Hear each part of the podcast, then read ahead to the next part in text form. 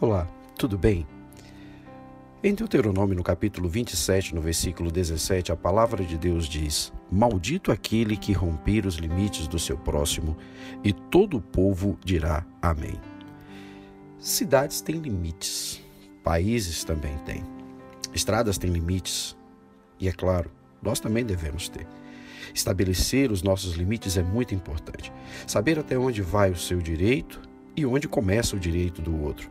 É essencial para você ter uma boa convivência de forma saudável e de forma que você possa também se aproximar dessa pessoa. É preciso deixar bem claro para as pessoas quais são os seus limites, porque em algum momento elas podem até mesmo abusar de você.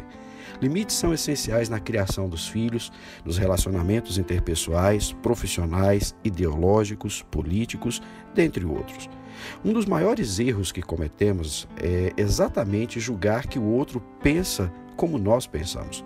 Precisamos entender que para tudo na vida existe um limite.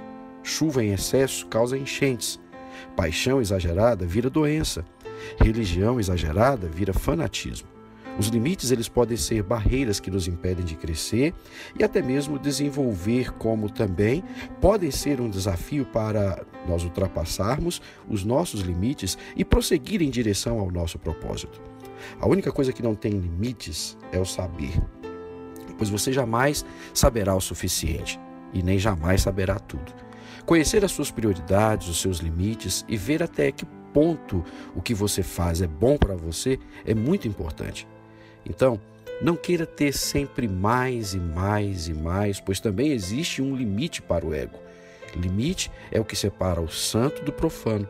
Ainda que seja uma linha muito tênue, ambos são opostos. Porém, se alguém deseja nascer de novo e ser filho de Deus, precisará entender que existe um limite entre a luz e as trevas.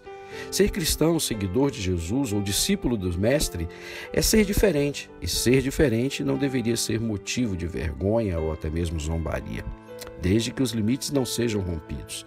Limites estabelecem quem somos e o que cremos, e através deles definimos também a nossa fé. Então, no final, a escolha é sempre sua. Quais são os seus limites? De que forma você tem lidado com eles? Que Deus abençoe a sua vida. Eu sou o pastor Rogério Aguilar. Fiquem todos com Deus.